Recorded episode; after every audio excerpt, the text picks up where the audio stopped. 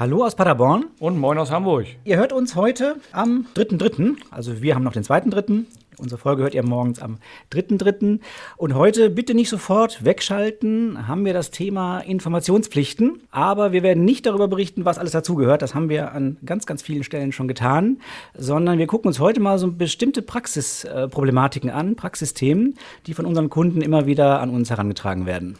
Genau. Und bevor wir das machen, wollten wir noch mal ganz kurz sprechen über das Thema. Ja, wir sind eigentlich ist es mal wieder Drittstaatenproblematik. Ne? Übermittlung in die USA, in die bösen hier, USA. Auch hier würde ich sagen, nicht schon wieder, ne? Ja, genau. Aber auch da nicht wegdrücken. Wir haben zufällig was entdeckt, nämlich die, die Telekom hat gerade eine Pressemitteilung, würde ich es nennen, oder Medieninformation geschaltet, ähm, dass sie was mit, mit Zoom gemeinsam machen wollen. Was ich ganz genau. spannend finde. Ja, genau, ist sehr spannend. Ähm, also irgendwie wollen die gemeinsam mit Zoom äh, eine Zoom-X-Plattform, heißt das wohl, starten. Hintergrund oder Ziel ist, dass die gesamte Infrastruktur nachher von der Telekom betrieben wird, hier in Deutschland. Ähm, das heißt, diese ganze Problematik des Zugriffs aus den USA von Geheimdiensten, Behörden, was auch immer wir da immer haben, wäre damit eigentlich gelöst, ähm, wobei wir uns noch so ein paar Fragen stellen, oder? Also ich habe so verstanden, dass das ein ähnliches Modell werden soll, wie, wie es wohl auch äh, Microsoft mit der Telekom machen will, dass hier eine, eine zweite Infrastruktur aufgebaut wird und dass die personenbezogenen Daten, die es gibt, verfälscht werden. Also bei, bei Zoom spricht man hier explizit von äh, Pseudonymisierung. Es wird also irgendwie eine künstliche E-Mail-Adresse generiert, die in die USA gegeben wird. Es sind zwar immer noch personenbezogene Daten ähm, oder personenbeziehbare Daten, aber bei Pseudonymisierung ist man sich ja halbwegs einig, dass das zumindest ein Mittel ist, um Drittstaatentransfers sagen wir mal, rechtssicher oder, oder, die, oder das Datenschutzniveau beim Empfänger äh, besser zu machen. Genau, und es wäre ja auch nur noch eine E-Mail-Adresse, es wäre ja sehr wenig. Naja, ich denke, ich, ich sage nur IP-Adresse und Google Fonts. ja, ja, genau. Argument für dich, okay. Gut. ich glaube, reicht auch, das soll auch weder Werbung für Zoom noch für Telekom sein hier, sondern wir haben es einfach nur entdeckt, fanden das ganz spannend, weil es wirklich eine kreative Lösung ist und vielleicht kommen ja auch andere Unternehmen aus den USA oder aus anderen Drittstaaten noch drauf, ihre Infrastruktur in der EU zu, zu doppeln und dann weitere solche Dienste zu machen. Da bin ich gespannt. Das dürfte sich preislich mit Sicherheit auswirken, vermute ich. Also es wird nicht günstiger sein, als die Dienste direkt aus den USA zu buchen, aber es erhöht natürlich die, die Rechtssicherheit für die Unternehmen. Wollen wir loslegen? Äh, lass uns loslegen, ja.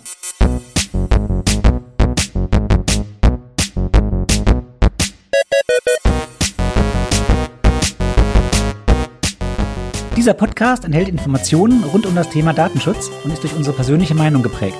Keinesfalls stellt er eine Rechtsberatung dar. Eine individuelle Beratung können wir daher nur erbringen, wenn wir ein Mandat als Datenschutzbeauftragter haben.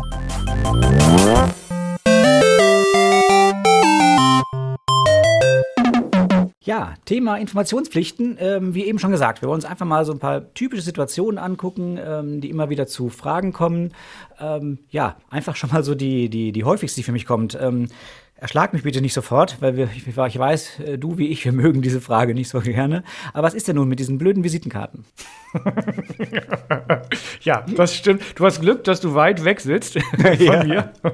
ähm, ja, was ist mit den blöden Visitenkarten? Also da gibt es ja eigentlich von den, von den Aufsichtsbehörden sogar, äh, ich glaube, es waren damals die Berliner, die da eine relativ kreative Lösung hatten, die gesagt haben, naja, es sind zwar personenbezogene Daten, die ich da erhebe, weil ich sie bekomme, aber wann beginnt eigentlich die Verarbeitung und ab wann gilt die DSGVO? Und wir sind hier im papierhaften Bereich unterwegs. Und papierhaft heißt schon mal, ähm, die DSGVO gilt eigentlich nur dann, wenn ich mich in einem sogenannten Dateisystem befinde, also wenn die Daten irgendwie strukturiert abgelegt sind. Und oder ich beabsichtige, diese Daten zu verarbeiten später. Das ist, glaube ich, der, der zweite Mhm, genau. Grund, warum, ich, warum die DSGVO ja. dann gilt in dem Fall. Und wann ich beabsichtige, sie zu verarbeiten, dann kann ich immer verargumentieren, ja, ich musste erstmal zu Hause gucken oder im Büro gucken und vielleicht wollte ich die Karte ja auch schreddern. Also das heißt, nur weil ich sie gerade kriege, heißt das nicht, dass ich sie direkt verarbeiten will, die Daten. Und strukturiertes System habe ich auch nicht, weil ich habe genau eine Karte. Das ist die, die, also eine, ein, also dann wären alle Daten auf Papier ein strukturiertes System und ein Dateisystem, wenn bereits ein Blatt ausreichen würde, da was Strukturiertes draus zu machen. Und strukturiert wird es dann, wenn ich ich das abtippe in die IT, dann bin ich aber auch ohnehin in der IT unterwegs und die DSGVO gilt sofort für die Daten. Oder ich äh, packe das in meinen äh, kleinen Visitenkartenordner oder K Kasten rein, der alphabetisch sortiert ist. Dann habe ich auch eine strukturierte Ablage im Dateisystem. DSGVO gilt, aber die Informationspflichten fallen halt genau zu dem Zeitpunkt an. Genau, wobei ich das schon ein bisschen witzig finde oder interessant finde, wenn ich die Visitenkarten also, also völlig unstrukturiert in meinen Schub Schublade schmeiße, dann muss ich nicht informieren. Und wenn ich in dem wo ich sie einhefte, ähm, tritt dann die Informationspflicht in Kraft. Äh, ist schon ein spannendes Ergebnis. Ja, wichtig ist, dass du sie alle in eine Schublade schmeißt, bis sie voll ist. Ja, ja, Wenn du auf keinen Fall in ich tue die, Schubladen. ich tue die, ja die, die von spannenden tue ich oben und die von nicht so spannenden unten, dann habe ich schon wieder eine strukturierte Ablage. genau. Aber genau, aber lass uns wirklich jetzt von diesem äh, sehr nervigen Thema weg. Positiv wirklich nur zu bewerten, dass die Behörden, wir haben ja so ein bisschen auch im Vorfeld geguckt, was sagen Behörden zu den Themen, das inzwischen auch so pragmatisch sehen und einfach sagen, die Visitenkarte an sich ist eben noch kein Dateisystem. Damals, 2018, hörte man tatsächlich von dem einen oder anderen Dogmatiker da noch äh, andere Aussagen. Aber inzwischen hat sich das doch ganz gut beruhigt. Ja, ich glaube, die, die Aussage von, ich bin der Meinung, es war damals wirklich Berlin, kam, glaube ich, auch aus 2018, um da einfach mal drauf zu hauen und zu sagen, jetzt ist gut mit dem Thema. Wir wollen das nicht mehr hören. Genau. Weil es waren ja wirklich ziemlich viele schwachsinnige Sachen, die da durch die Gegend geisterten. Genau, ja, das nächste Thema, äh, was ich ganz interessant finde, was auch immer wieder kommt, ist ja dieses, diese Sache, ich habe die Nachweispflicht, muss alles nachweisen können. Brauche ich denn eine Unterschrift, wenn ich informiere? Klare Antwort von mir jetzt, würde ich sagen, erstmal, nö, brauche ich nicht. Sie hilft, ne? ganz klar, sie hilft, die Unterschrift hilft, weil ich kann nachweisen, dass ich äh, meiner Pflicht nachgekommen bin. Die Frage ist immer, was lasse ich mir denn unterschreiben? Ne? Das ist so gleich die nächste Frage, die daraus resultiert. Eine Unterschrift schadet nicht, sie hilft, aber ich muss mir zumindest nicht unterschreiben lassen, ich habe die erhalten und bin mit deren Geltung und dem Inhalt einverstanden, so sinngemäß. Oder ich stimme zu das. Ja, ne? ja, genau, das sind nochmal zwei verschiedene Geschichten. Genau, also erstmal wichtig ist, Nachweispflicht heißt eben nicht, ich muss nachweisen, das ist wirklich gut, dass das jetzt endlich so rausgekommen ist oder sich so entwickelt hat, äh, dass ich in dem konkreten Fall informiert habe, sondern nur, dass ich einen Prozess habe, das umzusetzen. Das heißt, wenn ich eben, ähm, sagen wir mal, eine Behörde prüft und ich kann nachweisen, liebe Behörde, schau her, hier in meiner Signatur habe ich immer einen Link auf die Informationen. Äh, da muss ich nicht nachweisen, ob in dieser einen E-Mail des einen Petenten, der sich jetzt gerade beschwert hat, ob da der Link auch drin war. Wobei ich das ja sogar reicht, könnte. Das könnte diesen ich ja sogar. Ne? zeige. Ja, sorry. Äh, Das könnte ich ja sogar. Ich könnte ja sogar nachweisen, hier ist die E-Mail, da ist der Link drin, was willst du eigentlich? Aber es gibt ja äh, vielleicht auch Fälle, wo ich eben keine Mails verschicke, automatisiert oder auf irgendeine Art und Weise, sondern wo ich, wo ich äh, Dokumente übergeben müsste für das Thema Informationspflichten. Ja, und vielleicht da habe ich auch einfach meiner Löschpflicht Genüge getan, habe die E-Mail schon gelöscht. Also ganz so würde ich es jetzt nicht ähm, wegreden wollen, aber du hast natürlich recht. Häufiger ist das wahrscheinlich in solchen Fällen, wo ich an, an Schreiben irgendeinen Zettel halt beigefügt habe, äh, eben noch mit den Informationen. Oder, wenn du bereit bist zum nächsten Thema, wie ist es am Telefon? Wie machen wir es Oh, denn da? ja, schön, schön. Habe ich neulich gerade gehabt, den Fall.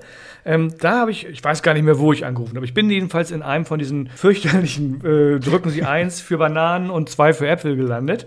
Und Ja. da war dann tatsächlich, wenn Sie unsere Informationen zum Datenschutz hören möchten, drücken Sie die, keine Ahnung, drei. Und dann hätte ich mir die da vorlesen lassen können. Ja, Was ich nicht genau. gemacht habe. Habe ich auch schon ein paar Mal erlebt, genau. Ich habe es auch einmal ganz am Anfang, als ich das erste Mal gehört habe, mal gemacht, um es mal äh, auszuprobieren, um mal zu gucken, was der Wettbewerb, würde ich jetzt in dem Fall mal so nennen, eben was andere so machen.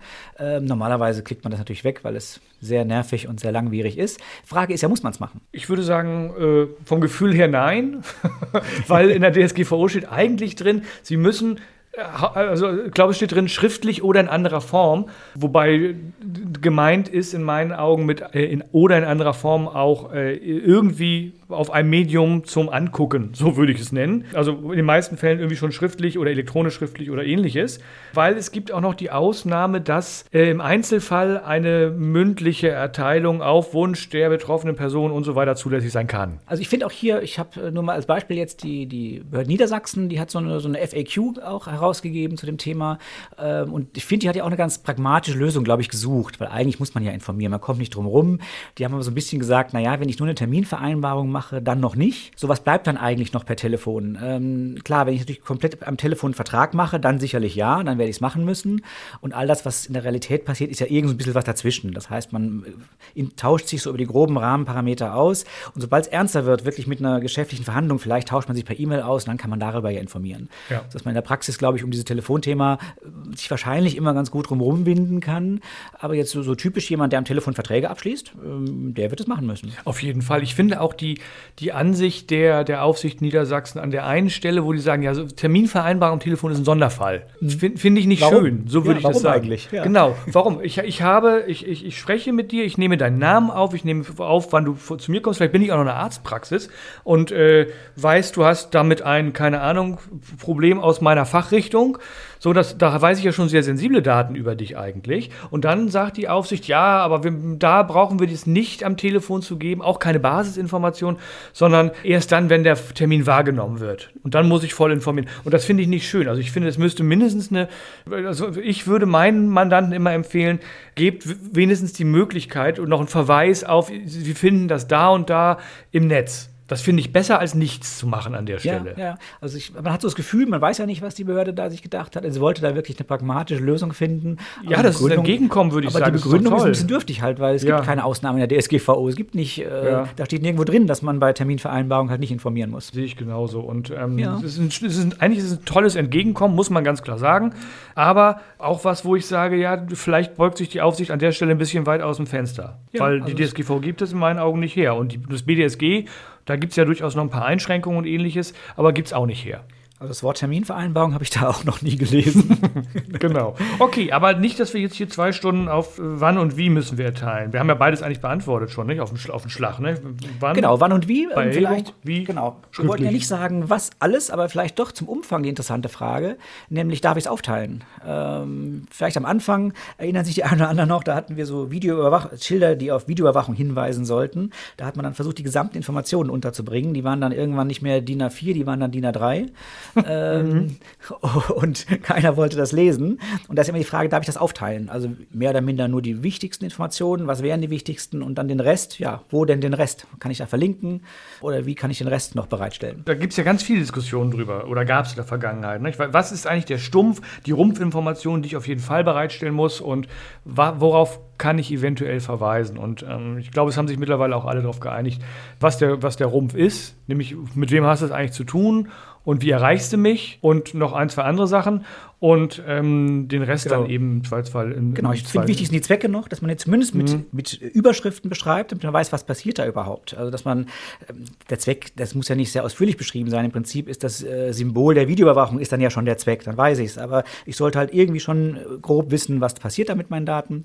So, dann, wie du schon sagst, die Kontaktdaten, der Datenschutzbeauftragte, denke ich, gehört vielleicht auch noch dazu und dann hat, hat sich aber auch im Großen und Ganzen schon. So, und der Rest, ja, da könnte man äh, verlinken auf eine Webseite. Man könnte, wenn das jetzt, sagen wir mal, in einem Raum ist vielleicht, sagen wir mal, in einer, einer Arztpraxis oder so etwas, dann könnte man einen Aushang machen und sagen, hier, unsere vollständigen Informationen äh, sind da im Aushang. Ähm, also da ist man relativ frei.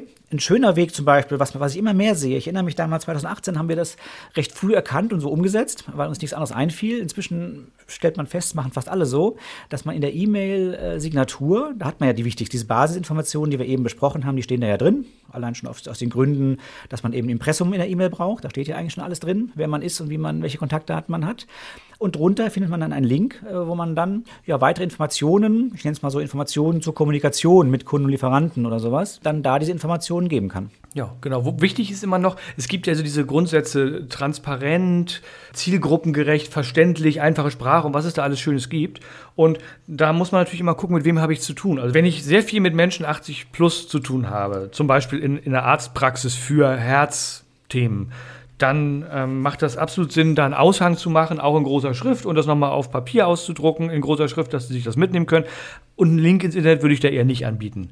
Und an anderer Stelle machen vielleicht andere Sachen Sinn. Ne? Wenn ich, wenn ich was, wenn ich eine, eine Dienstleistung habe, wo hauptsächlich sehr junge Menschen kommen, also jetzt nicht Kinder, aber jüngere Leute, irgendwie so ab, ab 20 aufwärts, dann würde ich wahrscheinlich was anbieten, was, was eher online äh, zu, zu, ja. zu, lesen ist. Ja. Also Extremfall ist, wir haben tatsächlich äh, einen Mandanten, da kommen ganz viele Lastwagen an und liefern Sachen und holen Sachen ab.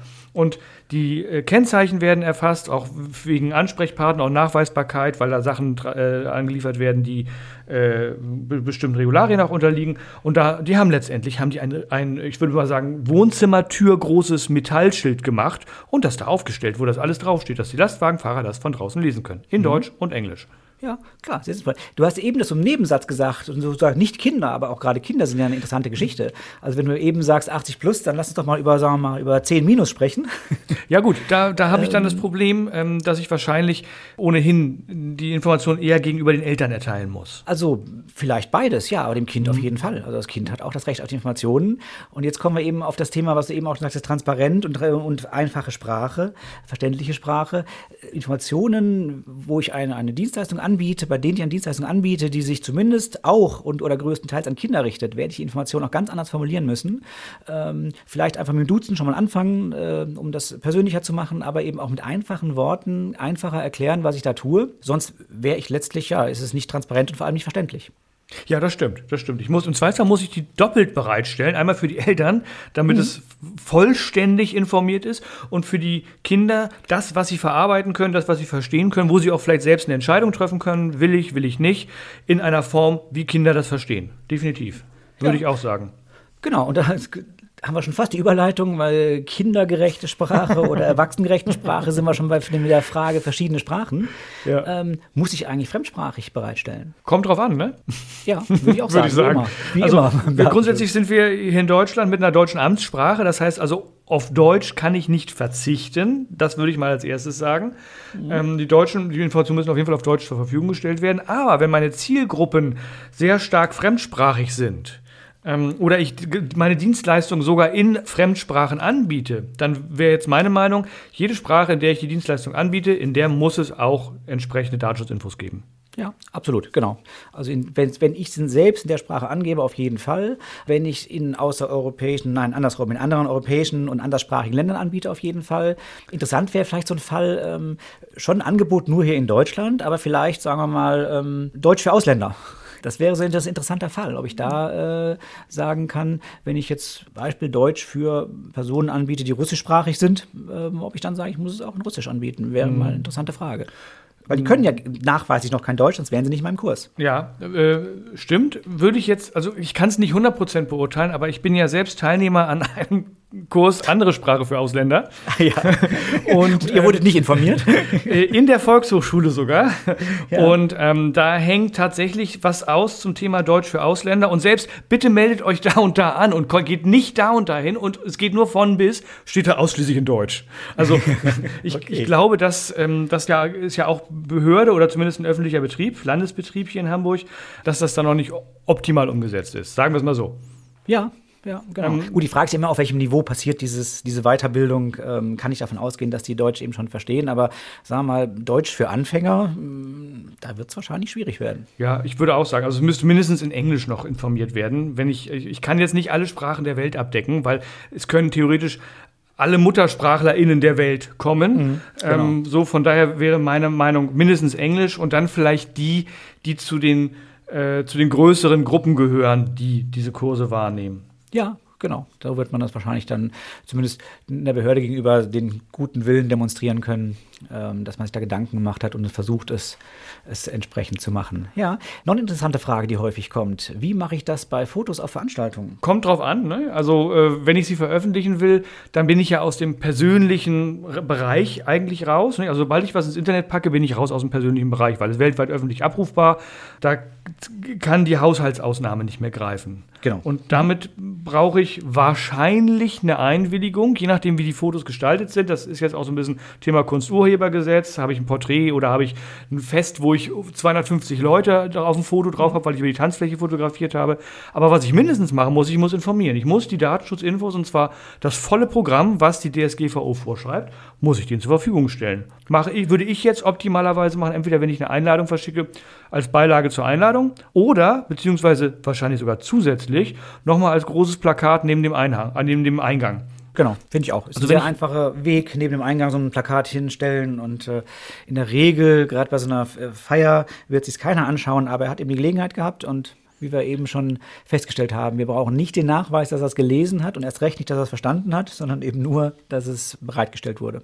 Genau, genau. Und in, in, in, diesem Fall, wenn ich wirklich über die Tanzfläche rüber fotografiere, brauche ich noch nicht mal, brauche ich auch nicht die Ein, das Einverständnis, nicht die Einwilligung.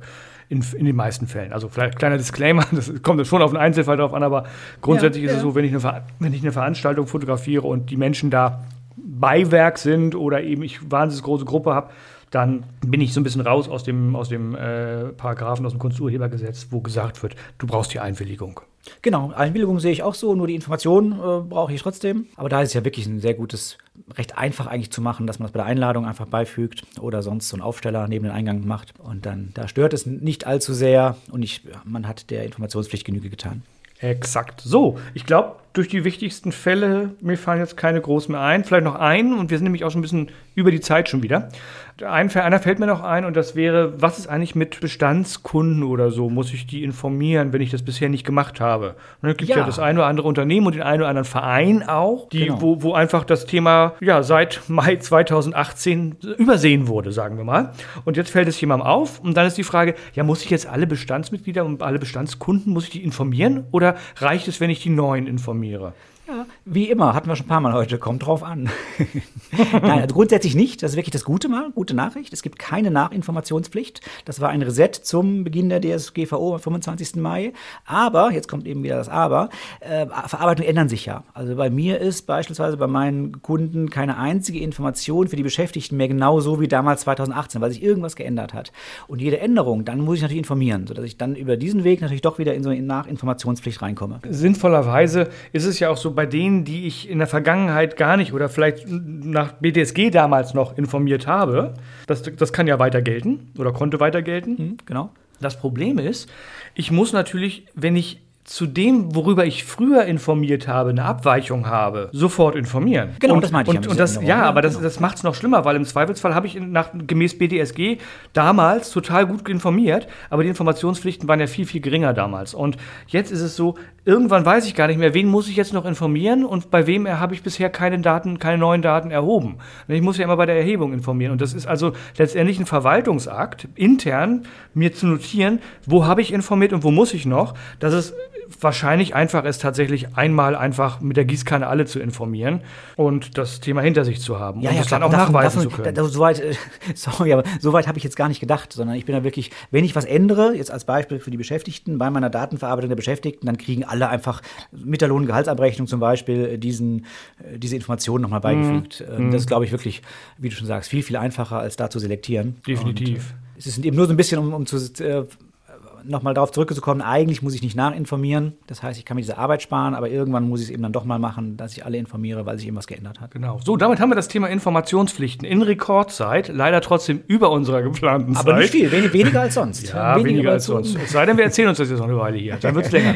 nee, lass uns äh, heute mal früh aufhören. Haben wir jedenfalls abgearbeitet. Wenn von euch noch Fragen offen sein sollten, ja, schreibt uns eine Mail. Äh, vielleicht können wir da sinnvolle Antworten drauf geben.